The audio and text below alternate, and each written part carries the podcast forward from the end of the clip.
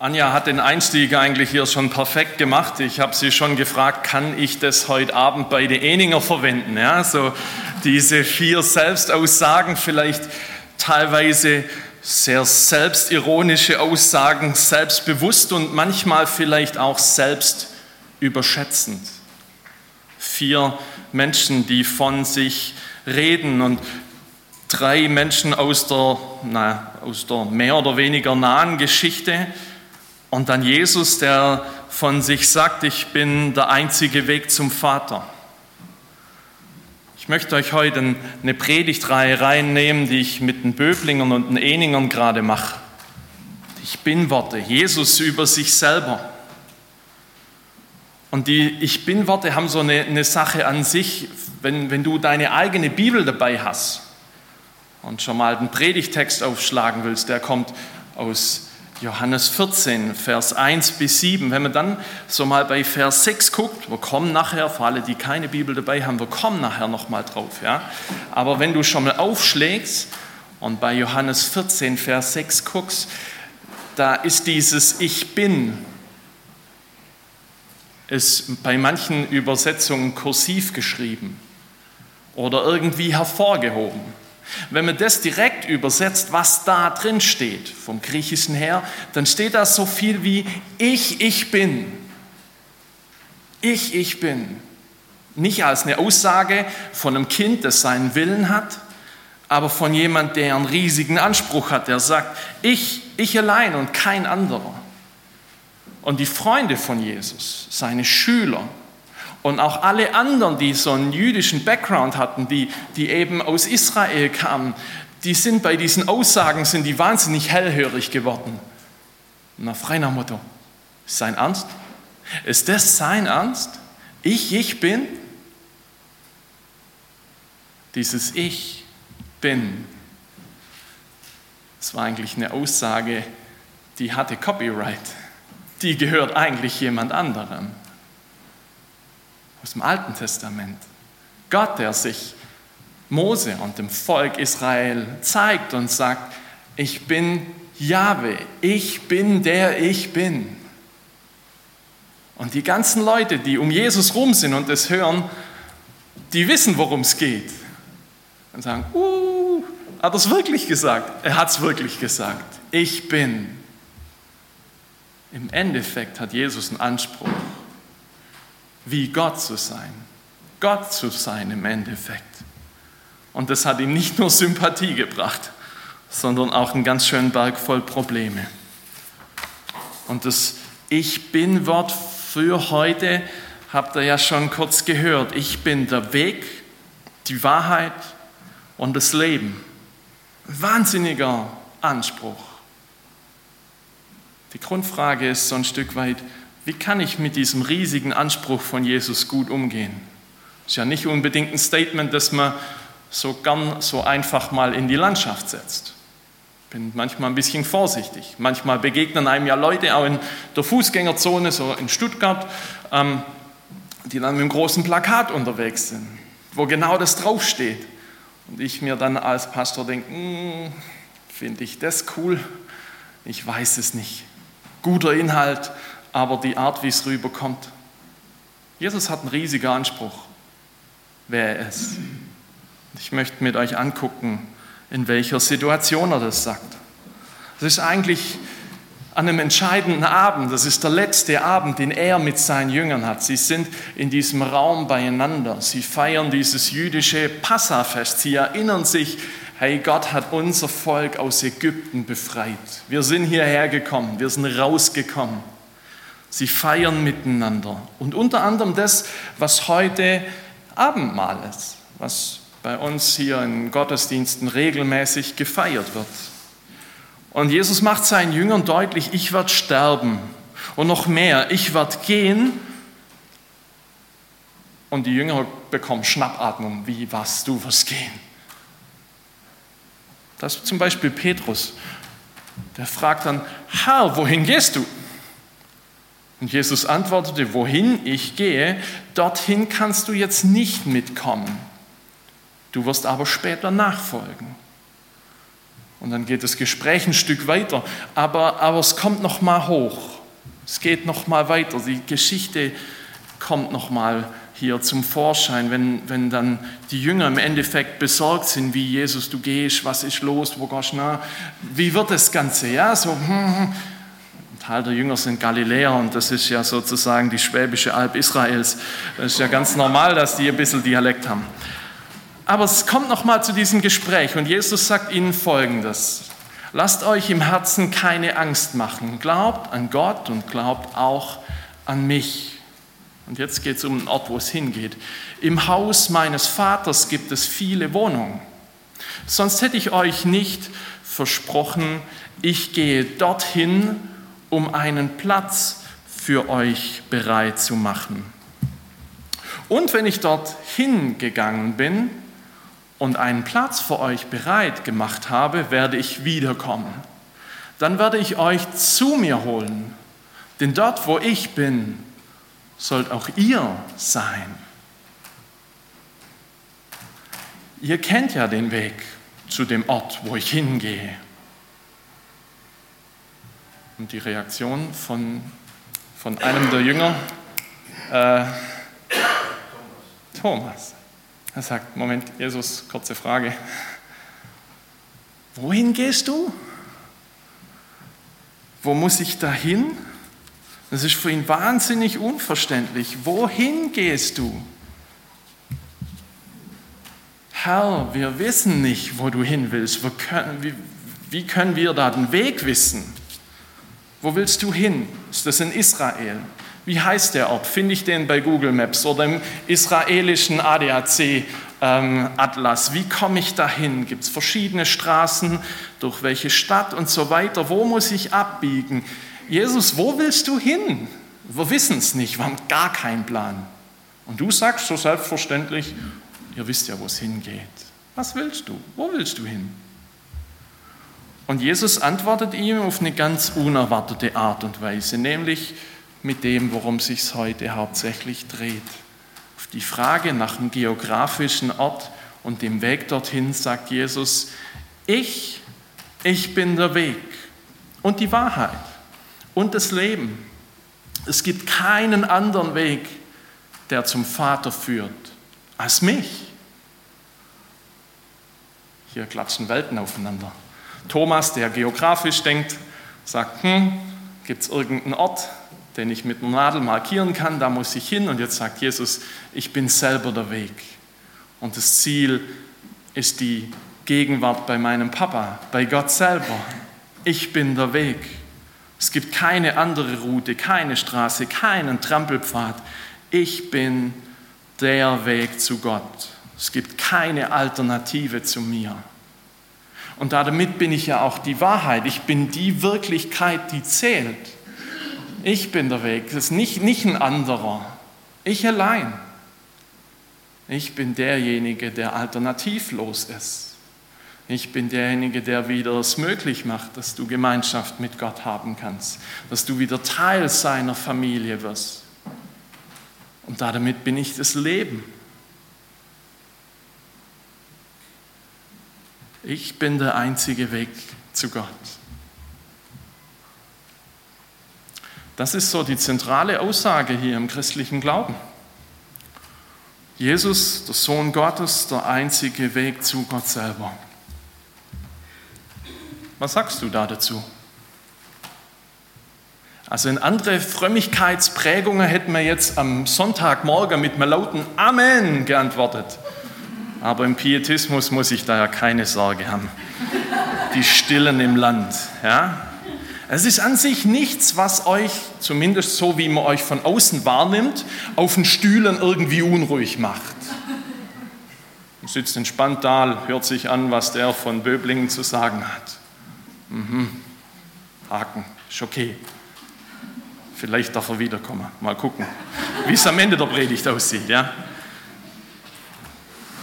Jesus ist der einzige Weg zum Vater. Hier in diesem Gottesdienstrahmen ist das ja okay und das ist eine anerkannte Wahrheit. Aber die Herausforderung ist, was, was ist, wenn du das morgen deinem Arbeitskollegen oder deinem Teamleiter sagst? Mal im Gottesdienst. Prediger sagt, Jesus ist der einzige Weg zum Vater. Das glaube ich, das ist meine Überzeugung. Und er ist auch der einzige Weg für dich. Was passiert da? Was passiert, wenn du das deiner Nachbarin am Zaun hier erzählst? Deinem Mitschüler im Physik-Leistungskurs, deinem Kommiliton mittags in der Mensa? Religion ist ein Stück Privatsache.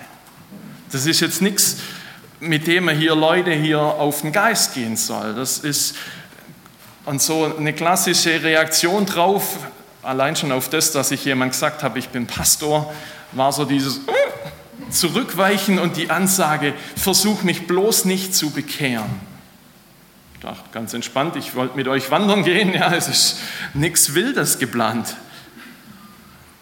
Aber so ein Anspruch, dass eine Ansicht die allein richtige ist, wird wahnsinnig kritisch gesehen. Menschen, die behaupten, dass es nur eine Wahrheit gibt und die dann noch in dem einen Gott zu finden ist, an den sie glauben und es eine Wahrheit ist, die für alle gilt, das riecht wahnsinnig verdächtig nach Fundamentalismus. Tun sich Menschen super schwer damit. Jesus der einzige Weg, dein Ernst, Martin. Es gibt viel Kritik an dem, was so in der ja, in der gängigen, hier eher ein bisschen intellektuellen Sprache Monotheismus genannt wird, dieser Glaube an einen Gott. Alle Religionen, die eben nur einen Gott haben, da ist Judentum, Islam, Christentum dabei. Sie haben miteinander jeweils diesen Anspruch, es gibt nur einen einzigen wahren Gott. Er hat einen Anspruch, der für alle gilt. Und Jesus spielt in der Liga ja bestens mit, wenn er sagt, ich bin der Weg, ich bin die Wahrheit. Ich bin das Leben. Kein, es gibt keinen anderen Weg zum Vater als allein durch mich. Ich möchte mit euch vier Gedanken teilen, die, die dafür sorgen, dass, oder, ja, dass Menschen wahnsinnig Angst vor so einem Anspruch haben. Die sind vielleicht heute Morgen auch ein bisschen eine Zumutung. Ich hoffe, ihr, ihr packt es heute. Ja, gibt vielleicht ein anderes Mal wieder was mehr mit Zuspruch. Aber sich das mal anzuhören und vielleicht auszuhalten, warum für manche Menschen diese Aussage eine wahre Zumutung ist. Ein Gedanke, den sie haben, ist, dass diese Art von Glaube zumindest potenziell gewalttätig ist. Also der Glaube an einen Gott, das bedeutet, dass ich Recht habe, dass ich alleine Recht habe, dass im Endeffekt eigentlich ein Konflikt vorprogrammiert ist. Es geht darum, Recht zu haben. Und die Folge davon, eine Folge davon, die kam, kam und kommt regelmäßig in den Nachrichten. Dass der Glaube an den einen Gott andere verdrängt. Der Grund, warum viele Menschen aus dem Nahen Osten fliehen. Und die Ansage, dieser Glaube an einen Gott, der ist zumindest potenziell gewalttätig, dass es ist, seht ihr am IS. Ein Gottesstaat. Und das Ding gab es und gibt es auch in der christlichen Variante. Erste römische Kaiser der Christus. Und alles andere wird verbannt. Da gibt es manches in der Geschichte, wo genau diese Spur da ist wo man sagen kann, hey Martin, wenn du das ernst nimmst, ja, wo du herkommst, so die Geschichte deiner, deines Glaubens, dann bist du da ganz gut mit dabei. Dein Glaube ist zumindest potenziell gewaltbereit. Und dort, wo er sich friedlich gibt, eigentlich nur, weil er gerade nicht die Macht hat und weil er in der Minderheit ist. Und manchmal, manchmal ist die Art und Weise, wie, wie Christen sich ausdrücken, zumindest ein bisschen verdächtig. Zum Beispiel bei dem, was wir für Lieder singen. Ich kenne das von einem, einem, Kinder- und Jugendchor, eine riesige Sippe an Kindern und Teens, die vorne auf der Bühne stehen und diese riesige Gruppe singt die deutsche Fassung von einem bekannten englischen Lied Our God is Greater, unser Gott ist größer. Und da heißt dann zwischendrin, und steht uns Gott zur Seite, was kann uns jemals hindern? Und steht uns Gott zur Seite, wer kann uns widerstehen? Mir ist es kalten Rücken runtergelaufen. Ich finde es ein schönes Lied an sich. Aber wenn du es mit der Brille anguckst, dann sind wir relativ nah an dem dran, was Menschen fürchten. Für den König, für den Herrn. Ja? Und auch manche alte Lieder hier aus, aus vergangenen Zeiten, die so ein bisschen so, so eine, eine gewisse Kampfrhetorik haben. Da kann man schon mal Angst bekommen, wenn man das Ding nicht kennt. Diese Art von Glaube macht nicht nur, die ist nicht nur potenziell gewalttätig, sie macht einen auch ein Stück unfrei. Philosoph Bodo Marquardt sagt, der Monotheismus, der zwingt mich zu einer absoluten Identität. Der, der will mich mit Haut und Haare. Ich werde unfrei, weil ich nicht mehr Martin sein kann, sondern weil ich in eine Form reingepresst werde, der ich eigentlich nicht entspreche. Es definiert, was gut und was schlecht ist. So eine Art von Glaube macht Menschen zu Recht Angst. Dieser Gottglaube löst in denen, die offenbar gute Gründe haben, Angst aus. Ich soll mich verbiegen, ich soll mich in ein System pressen lassen, obwohl es mir komplett widerspricht. Das ist Angst da, dass ich mich in sowas hineinzwingen lasse. Und diese Art von Glaube ist zumindest potenziell in der Lage, intolerant zu machen. Es gibt eine Unterscheidung, ein wahrer und ein falscher Glaube. Es ist fast schon zwingend, dass es irgendwie zu einer Auseinandersetzung kommt.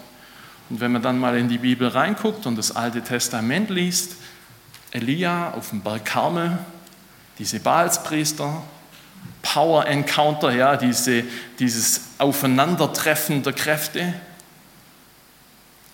Uh, kannst du schon mal kurz anders machen.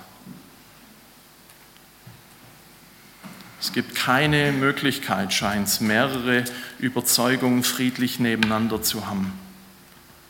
Und manche stellen die Frage, sind Menschen mit einem monotheistischen Glauben überhaupt noch gesprächswürdig? Biegt es mir alles hoch? Das sind harte Fragen, das sind ganz schön harte Vorwürfe, die im Raum stehen. Und das ist eine Zumutung, das ist echt eine Zumutung. Aber ich könnte als Christ ja auch sagen, ja, liebe Leute, sind so gut, Gottes Weisheit ist einfach nicht von dieser Welt, hm, ist sie auch ein Stück weit nicht, aber ich kann mich auch darauf zurückziehen und sagen, ja, gehe ich halt in meine Fundi-Ecke, ziehe mich da zurück. Und die Menschen, die diese Dinge behaupten, sind keine dummen Menschen. Das ist die geistige Oberschicht. Philosophen, Denker, Kulturwissenschaftler. Kommen wir dann schon mal an diese Frage, ist mein Glaube als Christ potenziell gewalttätig? Macht er unfrei? Sorgt er dafür, dass andere Angst haben? Macht er mich intolerant? Schon ein hartes Ding. Es fordert einen raus am Sonntagmorgen. Ich weiß nicht, mit was für einer Erwartung du hierher gekommen bist. Vielleicht nicht unbedingt mit dem. Und diese Antwort auf, oder der Versuch, eine Antwort auf diese Gedanken, auf diese Fragen zu finden, sie muss sich im Endeffekt wiederum an Jesus orientieren. Jesus ist der, an dem sich unser Glaube festmacht. Und das mit ihm abzugleichen. Drei Gedanken. Jesus zwingt keinen. Es zieht sich durch seine Geschichte durch, so in, aus dem Städtle, aus dem er kommt, das Nazareth. Da geht er hin am Sabbat, legt ihnen das Alte Testament aus und er erlebt wahnsinnigen Widerstand. Und er geht. Er geht. Er hat immer wieder Streitgespräche mit den Pharisäern, so die Pastoren im, im damaligen jüdischen Kontext. Und die hatten ein riesiges Problem damit, dass er diesen Anspruch hatte, der Weg zu sein. Und er lässt es zu, dass sie ein Problem damit haben.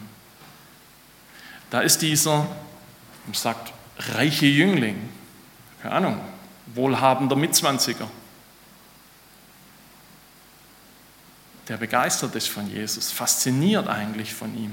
Und als Jesus die eine Geschichte anspricht, die in seinem Leben schief läuft, sein Herz an seinem Konto hängt, da geht dieser Mann weg und sagt, wow, das ist mir zu viel, was du von mir forderst. Mein Geld denen zu geben, denen es fehlt und, mir, und dir danach zu folgen, das ist zu viel verlangt. Und was macht Jesus? Er sagt jetzt Spaß, nein, ist schon recht, kein Spalt, da kommst halt mit. Nein, er lässt ihn gehen. Er lässt ihn gehen. Er sendet seine 72 Schüler aus. Und er sagt, wenn man euch nicht glaubt, dann geht wieder. Klopft den Staub von euren Sandalen und weiter. Dass Jesus keinen nötigt und zwingt. Dass er das aushält.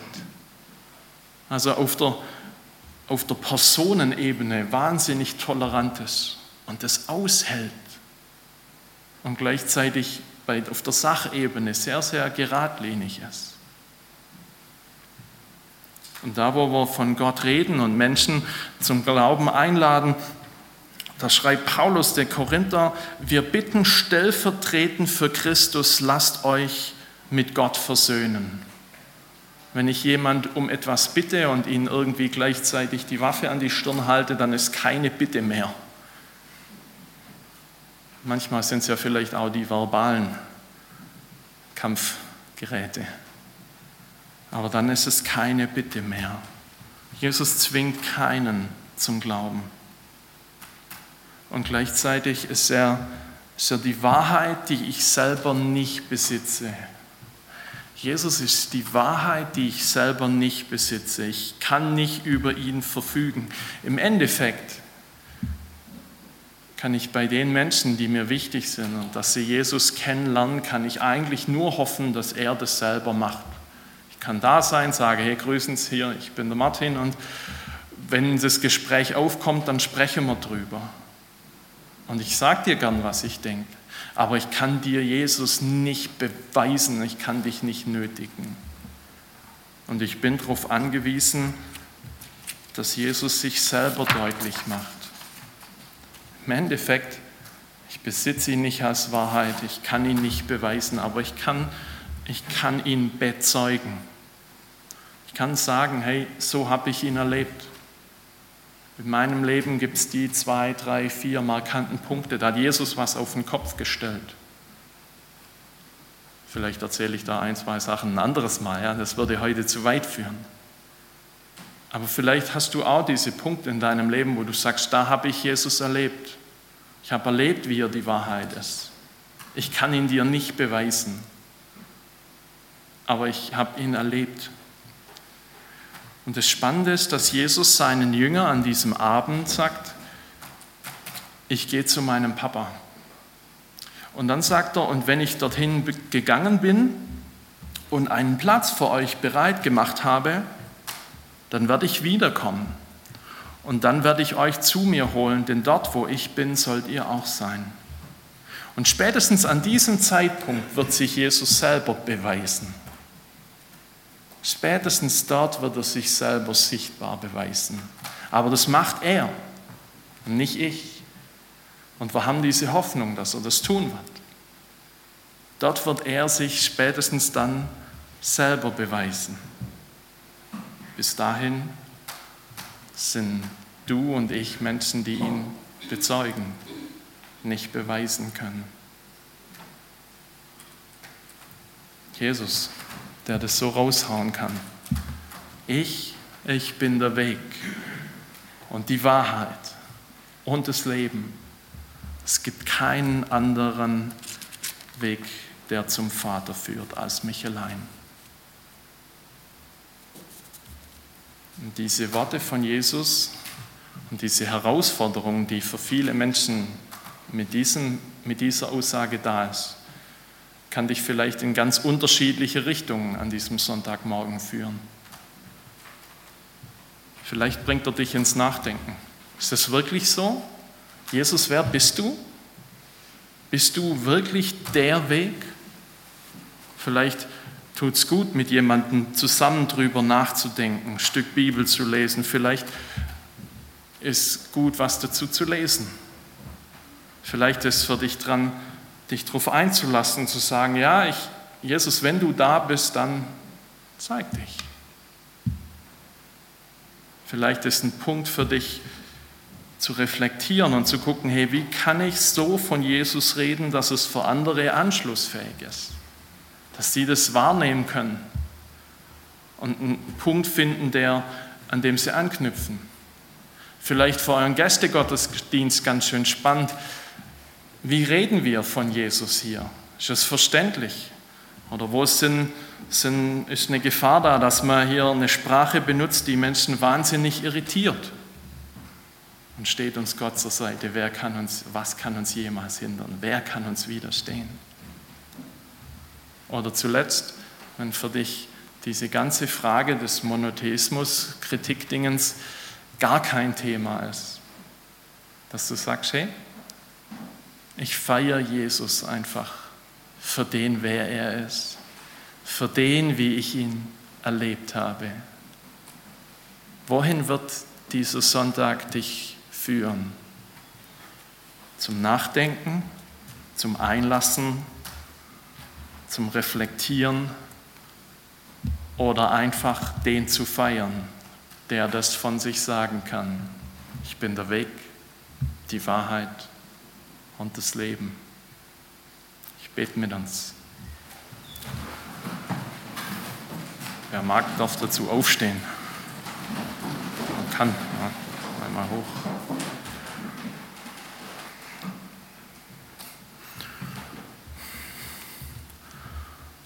Jesus, dein Anspruch ist unvorstellbar groß. Du selbst, Gottes Sohn, du der einzige Weg zum Vater. Hab Dank für die Erfahrung, wo wir dich kennenlernen durften, wo Menschen hier gesagt haben, jawohl, du bist der Weg, die dich entdeckt haben, die von dir gehalten wurden. Und du weißt um diejenigen, die auf der Suche sind, die, für die diese, diese Aussage eine Zumutung ist, wo du immer noch einer bist, der, der entdeckt werden will, der noch nicht so nahe ist, der irgendwie jemand Besonderes ist, aber noch nicht der Weg. Und ich bitte dich darum, dass du diesen Menschen begegnest. Hab Dank, dass wir als Gemeinde dich feiern dürfen, als den, der wirklich den Weg zum Vater ja, frei hat, der selber der Weg ist, dass wir Teil deiner Familie werden dürften. Und ich bitte dich um ganz viel Weisheit, Gespür und Geschick, wenn wir von dir reden auch morgen in der kommenden Woche. Da schenk du eine gute Sprache, die es Menschen einfach macht, anzuknüpfen. Und schenk du dein gutes Wirken, wenn wir erzählen, dass wir dich erlebt haben. Du bist der Weg, du bist die Wahrheit, du bist das Leben. Hab Dank dafür. Amen.